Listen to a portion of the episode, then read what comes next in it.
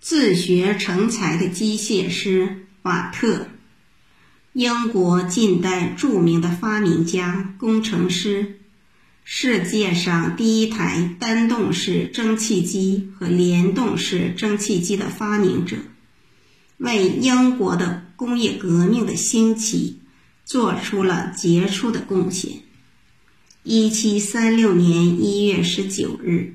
瓦特出生在苏格兰的格里诺克镇，父亲是一位熟练工人，后从商；母亲出身望族，有着良好的家世与教养，对幼年的瓦特进行了很好的启蒙教育，培养了瓦特观察思考的兴趣和动手实践的能力。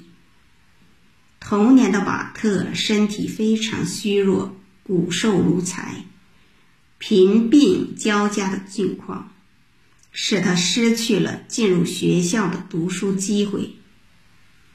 时间长了，孩子们也都不体谅他，见他不上学，游手好闲，常常半真半假的说他坏话，叫他懒孩子、病包子。瓦特听后。很不高兴。瓦特很有自尊心，他不甘心这样虚度童年，他想读书，渴望学习。在他强烈的要求下，父母只好答应。不管春夏秋冬，不管怎样辛苦劳累，都要抽空教他读书写字，有时还引导他学些算术。就这样，童年的瓦特在贫寒的家庭里过着他那聊以自慰的学习生活。学的知识虽不多，他却记得很牢固，有时还能举一反三。瓦特从小性格就很倔强，从玩玩具上就可略见一斑。他和别的孩子一样，都喜欢玩具，但是与众不同的是，到他手里的玩具一定会被拆开，零件被卸下，他要看个究竟，弄个明白，然后再按照玩具原来的模样安装上，组合好，使其恢复原状。瓦特刻苦好学。有时读书通宵达旦。十五岁时，他读了一些工艺和物理方面的书籍，已经具有了一些自然科学知识。他喜欢做模型、小起重机、小轱辘、小抽气筒，以及船上用过的各种物件，他几乎都做过，有的反复做过多次。父亲被孩子的好学精神感动了，慷慨地把自己使用多年的一套木工工具送给了瓦特，以示支持。瓦特利用这些工具，运用所学知识，试做了一件发电机器。这种机器转动时，能放射出灿烂耀眼的火花。还能产生一种电流，身体触到电流后会有强烈的刺激感。一七五三年，对瓦特来说是非常不幸的一年。这年，母亲因病去世，父亲在商业上也不顺利，瓦特的大学梦破灭了。瓦特只好自谋生路。单身前往伦敦去学习制造教学器具的技艺。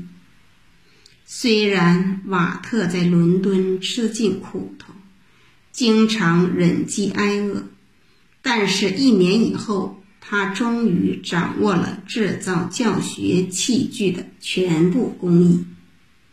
不久，格拉斯哥大学的迪克博士来信。建议瓦特到那里去维修许多在海上运输中破损的天文仪器。瓦特到了那里，很快修好了那些天文仪器，颇受迪克博士的赞赏。在迪克博士的帮助下，瓦特在格拉斯哥大学某建筑物的角落里开了一个类似大学附属教学仪器制造所的店铺，出售各种教学器具、乐器、玩具。以及其他一些杂品，兼做一些修理工作。在大学工作期间，瓦特认识了化学家约瑟夫·布莱克和约翰·鲁宾逊，从他们那儿学到了不少科学理论知识。一七六四年。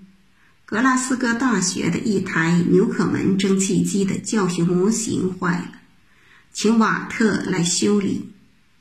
瓦特不但很快地修好了这台模型，而且对这台当时最先进的蒸汽机进行了深入研究。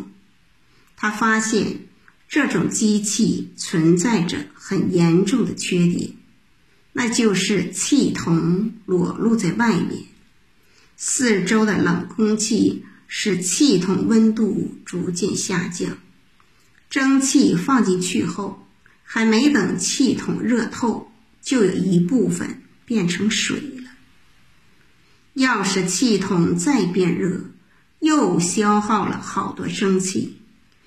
这样一冷一热，又一热一冷。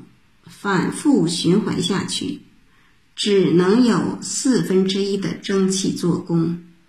这是一种多么不经济的蒸汽机呀！以后，瓦特开始思考改进的办法。一七六五年的春天，在一次散步时，瓦特想到，既然纽可门蒸汽机的热效率低，是蒸汽在缸内冷凝造成的，那么为什么不能让蒸汽在缸外冷凝呢？瓦特产生了采用分离冷凝器的最初设想。思路豁然开朗后，瓦特立刻回到了修理间开始工作了。他废寝忘食的研究，夜以继日的实验。排除了重重困难，终于制成了分离凝结器。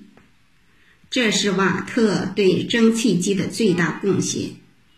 一七六九年，瓦特把蒸汽机改造成发动力较大的单动式结构。后来又经过多次研究，他于一七八二年。完成了新的蒸汽机的试制工作，机器上有了联动装置，把单动式改为旋转运动，完善的蒸汽机出现了。